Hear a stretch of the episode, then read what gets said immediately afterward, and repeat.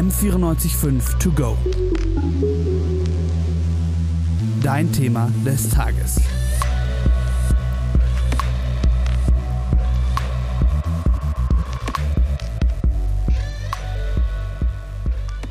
In letzter Zeit ist die deutsche Kolonialgeschichte ja immer wieder Thema in den Nachrichten gewesen, unter anderem die Rückgabe der sogenannten Benin-Bronzen oder auch der Völkermord an den Herero und Nama. Über die deutsche Kolonialvergangenheit wird aber trotzdem in der Schule und auch allgemein relativ wenig gesprochen. Ich weiß ja nicht, wie es bei dir aussah, Lea, aber bei mir im Geschichtsunterricht habe ich nicht einmal über die Kolonialgeschichte Deutschlands gesprochen. Nee, bei mir wurde das auch überhaupt nicht angesprochen. Also Holocaust war also das, worüber wir am meisten geredet haben und dann dann vielleicht noch so Erster Weltkrieg oder sowas. Aber Kolonialgeschichte wurde überhaupt nicht angesprochen. Und ich meine, ich studiere auch Geschichte und da gibt es auch eigentlich fast keine Kurse zu dem Thema. Na, wie gut, dass wir uns heute damit beschäftigen. Wir, das bin ich, Joshua Heise. Und ich, Lea Morgenstern. Und was wir jetzt in dem Podcast so ein bisschen machen wollen, ist, dass wir einmal darüber reden, wie sah überhaupt die Kolonialvergangenheit in Deutschland aus, also quasi so ein bisschen so ein historischer Rückblick. Und dann wollen wir aber auch darüber reden, warum das denn eigentlich in Deutschland so wenig thematisiert wird und warum es wichtig wäre, mal mehr darüber zu reden. Jetzt wurden die deutschen Kolonien ja relativ spät gegründet, aber warum war das denn so? Also das lag daran, dass Deutschland erst relativ spät einfach ein Nationalstaat geworden ist und dann entsprechend halt auch erst relativ spät so richtiger Außenpolitik betrieben hat. Und Bismarck war am Anfang eigentlich auch voll gegen die Kolonien, er hatte nämlich Sorge, dass es dann dadurch zu Konkurrenz mit anderen europäischen Ländern kommen könnte und es dann eben ein Mächteungleichgewicht geben würde. Okay, und warum hat er dann jetzt seine Meinung plötzlich geändert? Also so ganz genau weiß man das eigentlich bis heute nicht. Ein Grund, von dem man eben ausgeht, ist, dass die deutschen Händler, die zum Beispiel in Afrika waren, einfach Angst hatten, dass ihre Handelsstützpunkte von anderen Kolonialmächten, wie zum Beispiel Großbritannien, eingenommen werden. Und was vielleicht auch noch ein anderer Punkt ist, ist, dass diese Händler tatsächlich Bismarck so ein bisschen überzeugt haben, dass diese Kolonien ja wirtschaftlich vielleicht doch ganz lukrativ sein könnten. Ich habe jetzt im Zuge der Recherche gelesen, dass diese deutschen Kolonien ja gar nicht Kolonien genannt wurden, sondern Schutzgebiete. Genau. Ziemlich interessant, finde ich. Ähm, und der Grund dafür, den erklärt uns Genozidforscher Medardus Breel der Vorläufer sind eigentlich äh, zum großen Teil private Initiative von Händlern gewesen, die vor Ort aktiv gewesen sind und dort zunächst mal Handelsstützpunkte oder Handelskolonien gegründet haben, die dann nachträglich unter den Schutz des Deutschen Reiches gestellt worden sind. Deswegen hießen die deutschen Kolonien auch Schutzgebiete. Das klingt euphemistisch, ist es in gewisser Weise auch, spiegelt aber eigentlich den tatsächlichen Rechtsstatus zunächst mal in gewisser Weise auch wieder. Ja, die Gebiete der deutschen Händler wurden dann unter den Schutz des Deutschen Reichs gestellt und da ist es ganz interessant, interessant zu wissen, dass die einzige Reichsarmee nur in diesen deutschen Schutzgebieten existierte und das andere Militär, das wirklich so im, ich sag jetzt mal, Mutterland war, das gehörte eigentlich zu den einzelnen Mit Mitgliedsstaaten des Deutschen Reichs. Also es gab zum Beispiel das bayerische Militär oder das preußische Militär. Das wusste ich tatsächlich vorher auch noch gar nicht, dass es gar nicht so eine richtige Reichsarmee gab in Deutschland. Vielleicht schauen wir jetzt aber doch noch mal kurz zurück, wie denn diese ganzen Kolonien eigentlich entstanden sind. Äh, das entscheidende Jahr da war nämlich 1884. Das war bei der Kongo-Konferenz. Das hat man ja vielleicht schon mal irgendwo gehört. Und da haben dann eben verschiedene Mächte, also Deutschland, verschiedene europäische Mächte, die USA und das Osmanische Reich miteinander verhandelt und haben Afrika untereinander aufgeteilt. Und da war es halt dann so, dass wirklich einfach ein Lineal genommen wurde und da irgendwie quer durch irgendwelche verschiedenen Stammesgebiete die Grenzen gezogen wurden. Und jetzt sind die Kolonien natürlich Geschichte, aber sind die Ländergrenzen bis heute gleich geblieben? Ja, also da hat sich tatsächlich bis heute nichts geändert, sondern es sind wirklich noch genau dieselben Grenzen, was auch zu vielen Problemen tatsächlich führt und zu Konflikten. Jetzt, nachdem Afrika dann aufgeteilt war, wie waren denn dann die Machtverhältnisse der einzelnen Kolonialmächte? Also Großbritannien weiß man ja eigentlich, das war so die größte Kolonialmacht der Welt. Gleich danach kam dann Frankreich und danach tatsächlich schon Deutschland. Also Deutschland war tatsächlich die drittgrößte Kolonialmacht. Das wusste ich tatsächlich vorher auch nicht so und finde ich schon sehr krass. Ja, vor allem, weil die anderen deutschen Kolonien ja relativ klein waren. Also mhm. die hatten ja so ein kleines Gebiet in China, dann aber auch Teile der Marianeninseln, Samoa oder Deutsch-Neuguinea. Das ist ja verhältnismäßig wirklich klein gewesen. Ja, genau, aber Afrika war eigentlich auch so das Wichtigste. Ähm, Gerade Südwestafrika, also das wäre heute Namibia, ähm, das war sehr bedeutsam, weil das tatsächlich die einzige Kolonie war, für die es auch Pläne zur Ansiedlung gab. Für die anderen Kolonien gab es das überhaupt nicht eigentlich. Also dass Deutsche dann dahin ziehen. Genau, die wollten sich da quasi selber ansiedeln und deutsche Siedlungen in Übersee aufmachen. Mhm. Und warum das eben genau im heutigen Namibia war, das hat uns Medardus Breel erzählt. Das sollte also eine Siedlungskolonie werden, Teil eines neuen Deutschland, weil die Kolonien im, im, tropischen Afrika, also heutige Tansania und Kamerun, galten klimatisch eigentlich als für Weiße unverträglich und deswegen nicht zur Ansiedlung geeignet. Und deswegen gab es halt im Grunde nur für das heutige Namibia, also Deutsch-Südwestafrika damals, also diesen Gedanken wirklich, da machen wir ein überseeisches Deutschland raus. Jetzt ist in Namibia ja auch ein besonders wichtiges Ereignis oder auch sehr trauriges Ereignis tatsächlich passiert und das war der Völkermord an den Herero und Nama. Ähm, wie du ja auch gesagt hast, das hieß früher Deutsch Südwestafrika. Da haben sich die Herero, also eine Volksgruppe, gegen die Kolonisten aufgelehnt und das hat Deutschland dann brutal niedergeschlagen. Eine große Rolle bei diesem Niederschlag ähm, hat der General Lothar von Trotha gespielt und da sagt uns jetzt Medardus Brill auch nochmal was dazu. Es gibt ja diesen berühmten Vernichtungsbefehl vom 2. Oktober 1904, in dem er ankündigt, äh, dass er keine Herero mehr in der Kolonie dulden würde, sondern äh, auf sie schießen lassen würde oder sie in die Wüste zu treiben. Das hat er tatsächlich auch umgesetzt. Überlebende sind anschließend in Konzentrationslager verbracht worden. Also man hat im Prinzip versucht, eine ziemlich totale Kontrolle zu etablieren. Ja, das war tatsächlich auch das erste Mal, dass in Deutschland der Begriff Konzentrationslager verwendet wurde. Dabei sind die Konzentrationslager an sich ja schon viel älter. In den USA zum Beispiel gab es die ja schon seit der Sklaverei, also schon Jahrhunderte davor.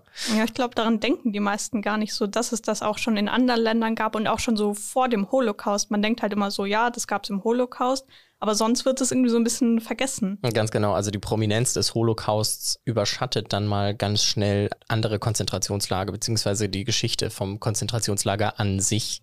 Jedenfalls nachdem der Aufstand der Herero niedergeschlagen worden war, haben die Nama beschlossen, einen Guerillakrieg gegen die Deutschen zu führen. Dieser Krieg zog sich dann auch mehrere Jahre und letztendlich wurden 50 Prozent der Nama in diesem Krieg ermordet. Was halt aber auch sehr krass ist, ist, dass das ja jetzt echt schon sehr, sehr lange her ist, aber Deutschland erst vor zwei oder drei Wochen tatsächlich diese Verbrechen an den Herero Nama offiziell als Völkermord anerkannt hat Boah. und dann eben auch Entschädigungen versprochen hat. Das waren 1,1 Milliarden Euro, oder? Ja, genau. Ich meine, schon ein bisschen Geld, aber dafür, dass halt zum Beispiel 85 Prozent der Herero ermordet wurden, auch jetzt nicht unendlich viel, wenn wir mal ehrlich sind. Tatsächlich ist aber Deutschland auch äh, gar nicht der Meinung, dass die Nachfahren dieser Völkergruppen einen rechtlichen Anspruch auf die Entschädigung haben, sondern sie sehen das halt vielmehr so als moralische Verpflichtung. Okay, auch irgendwie ein bisschen dubios. Ja, also irgendwie so richtig sehen sie das immer noch nicht ein, hat man da das Gefühl, dass das halt wirklich ein großes deutsches Verbrechen war und Deutschland da jetzt Verantwortung übernehmen muss. Aber haben sie sich denn auch tatsächlich mit den Betroffenen da irgendwie geeinigt? Nee, das war tatsächlich ein großes Problem. Deswegen gab es auch jetzt sehr viel Kritik, weil die Verhandlungen haben tatsächlich nur zwischen Deutschland und VertreterInnen stattgefunden, die von der namibischen Regierung ausgewählt wurden. Also VertreterInnen von den Hereon Namas waren da eigentlich gar nicht anwesend. Kommen wir jetzt nochmal zu den Kolonien an sich. Heutzutage gibt es ja offensichtlich keine Kolonien mhm. mehr. Ähm, die Landesgrenzen sind aber trotzdem noch da. Wie kam es denn dann überhaupt zu der Auflösung dieser Kolonien? Also das war eigentlich im Ersten Weltkrieg, schon so in den Anfangsjahren des Krieges, also so 1914, 1915. Da wurden einige der Kolonien von Gegnern von Deutschland eingenommen. Und die einzige Kolonie, die eigentlich noch bis Ende des Krieges Bestand hatte, war in Ostafrika. Am Ende des Krieges kam dann eben aber der Versailler Vertrag und dadurch wurde auch diese letzte Kolonie Deutschland abgesprochen. Und die Begründung da fand ich eigentlich ein bisschen merkwürdig, weil die anderen Mächte haben gesagt, Deutschland konnte die Kolonien überhaupt nicht richtig führen, was man ja zum Beispiel am Völkermord an den Herero und Nama sehen konnte. Ja, aber dann konnte England zum Beispiel auch die USA nicht richtig als Kolonie führen mit dem Genozid an den ganzen indigenen Völkern, die sie da ausgerottet haben. Also irgendwie eine ja. ganz schöne Doppelmoral. Ja, ne? aber ne? echt. Also mit dem Finger auf die anderen zeigen, aber man selber ist ja irgendwie egal. Ja, eben, das wird auch gerne mal unter den Teppich gekehrt. Ja. Mhm. Gut, jetzt haben wir ja schon öfter angesprochen, es wird sich sehr wenig mit der Kolonialvergangenheit in Deutschland beschäftigt. Und da ist natürlich die Frage, woran genau liegt das überhaupt? Ja, also Medardus Breel sagt dazu, dass die deutsche Kolonialgeschichte im Vergleich zu den anderen Kolonialmächten Großbritannien und Frankreich sehr kurz war. Ja, okay, gut, das waren jetzt so um die 30 Jahre etwa, was jetzt natürlich nicht ewig ist, aber der Zweite Weltkrieg ging auch nur irgendwie sechs Jahre. Also das ist jetzt, finde ich, kein Maßstab. Ja, an sich schon, aber der Impact war ja noch mal viel größer. Also mhm. der Holocaust, das waren 6,5 Millionen Juden, die ja, da umgebracht wurden. Das ist natürlich noch mal eine ganze ganze Menge mehr, was es nicht weniger schlimm macht. Wir wollen ja hier nicht relativieren, dass der Genozid an den Herero und Nama zum Beispiel oder generell äh, Kolonien von Deutschland äh, weniger schlimm waren. Aber das wurde eben sehr lange und auch sehr schnell, also kurz nachdem die Kolonien dann ja auch aufgelöst worden waren, wurde das sehr stark heruntergespielt, ähnlich wie auch nach dem Zweiten Weltkrieg, dass das eben schön vergessen wurde und ähm, man es quasi weggeschlossen hat, so aus den Augen, aus dem Sinn. Und ähm, erste Studien zur Kolonialzeit gab es tatsächlich erst Ende der 1960er Jahre. Da sagt Medardus Breel, ähm, dass das eventuell zusammenhängen könnte mit der 68er Revolution, also von den Studierenden.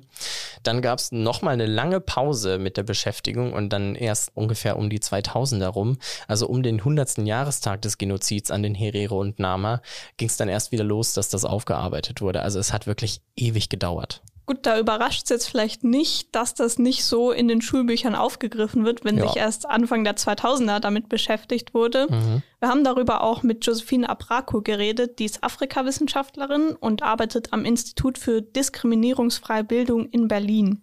Und die hat halt auch gesagt, dass Schulbücher heutzutage oft sehr, sehr veraltet sind und im aktuellen Stand meistens irgendwie so 15 bis 20 Jahre hinterherhängen. Ja, also ich kann mich noch daran erinnern, dass ich Geschichtsbücher hatte, in denen Angela Merkel noch nicht mal Bundeskanzlerin war. Ja, und die ist jetzt schon sehr, sehr, sehr lange Bundeskanzlerin. Mhm. Also aktuell ist was anderes. Ja.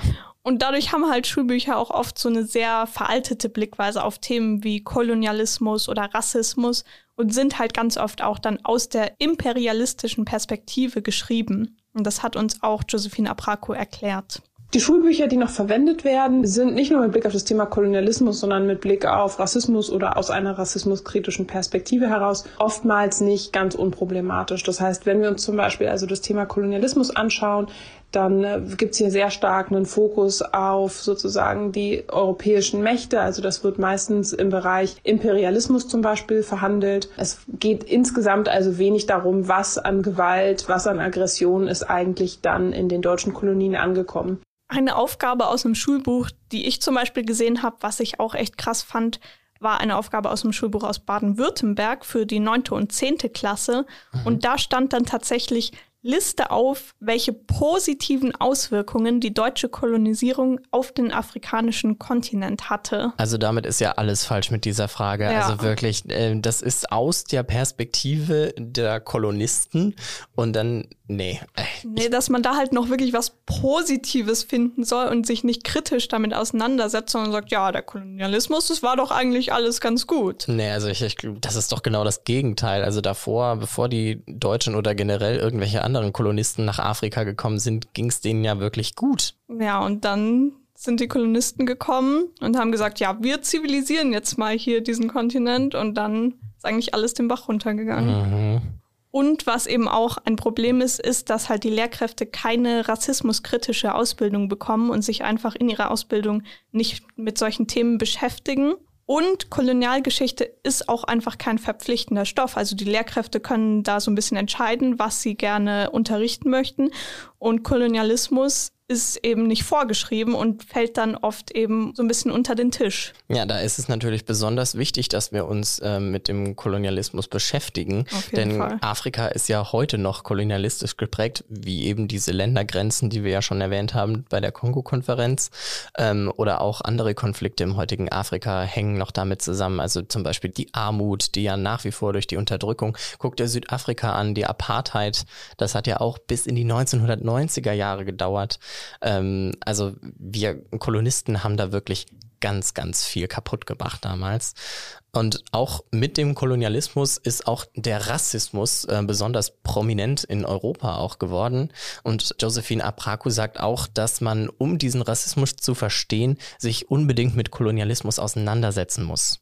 Kolonialismus zu verstehen, ist ganz wesentlich dafür, wie Rassismus bis in die Gegenwart wirkt. Denn genau zu diesem Zeitpunkt also, als quasi diese Kluft aufkam zwischen der Beanspruchung von Menschenrechten und der krassen Nichteinhaltung von Menschenrechten, das ist sozusagen der Moment, in dem rassistische Differenzkonstruktionen erfunden worden sind. Also die Vorstellung, dass Menschen vermeintlich in Rassen einteilbar wären und ihnen eben bestimmte Eigenschaften zugeschrieben werden könnten. Und in diesem Rahmen haben weiße Menschen sich an die Spitze dieser Hierarchie sozusagen sozusagen gedacht und gleichzeitig ging damit einher, dass zum Beispiel schwarze Menschen gar nicht erst als Menschen wahrgenommen worden sind. Ja, und deswegen wurden schwarzen Menschen ja auch ganz lange keine Menschenrechte zugestanden. Und ganz ehrlich, heute ist es für sie auch noch nicht besser geworden. Also ich meine, das Civil Rights Movement war in den 1960ern oder auch jetzt letztes Jahr mit der Black Lives Matter Bewegung. Ja, es, es ist, ist immer noch ein super, super aktuelles Thema und hat sich leider nicht so viel geändert. Genau, und äh, deswegen finde ich, brauchen wir unbedingt einen Weg, damit umzugehen. Aber was meinst du denn, wie wir am besten mit Kolonialgeschichte und Rassismus umgehen sollen? Naja, die Sache ist halt, dass wir eigentlich die Erben von diesen Kolonialherren sind und deswegen einfach die Verantwortung haben, dass wir uns auch mit unserer Vergangenheit beschäftigen und es nicht irgendwie so vertuschen und sagen, ja, da war doch nichts, war doch alles halb so wild, sondern viele ExpertInnen sagen eben, wie unter anderem Medardus Breel, dass wir uns dieser Verantwortung wirklich stellen müssen. Wir sind die Erben im Prinzip der Kolonialvölker und wir haben diese Verantwortung zu tragen. Und aus dieser historischen Verantwortung, meiner Meinung nach, folgt auch eine ethisch-moralische Verpflichtung. Deswegen wäre es eben wichtig, dass sich in der Politik, in der Geschichtsforschung und auch im Schulunterricht noch einiges ändert und die Kolonialgeschichte einfach noch ein bisschen näher mit einbezogen und auch wirklich kritisch angeschaut wird. Ja, wir können ja nur hoffen, dass ähm, bis wir irgendwann mal Kinder haben, die Lehrpläne auch die Kolonialgeschichte in einem ausreichenden Maß behandeln. Also, mhm. dass es eben auch die Aufmerksamkeit bekommt, die es verdient.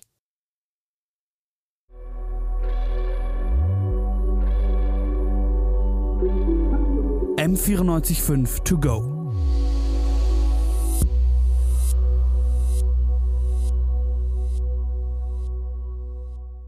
M945 To Go ist eine M945 Produktion. Ein Angebot der Media School Bayern.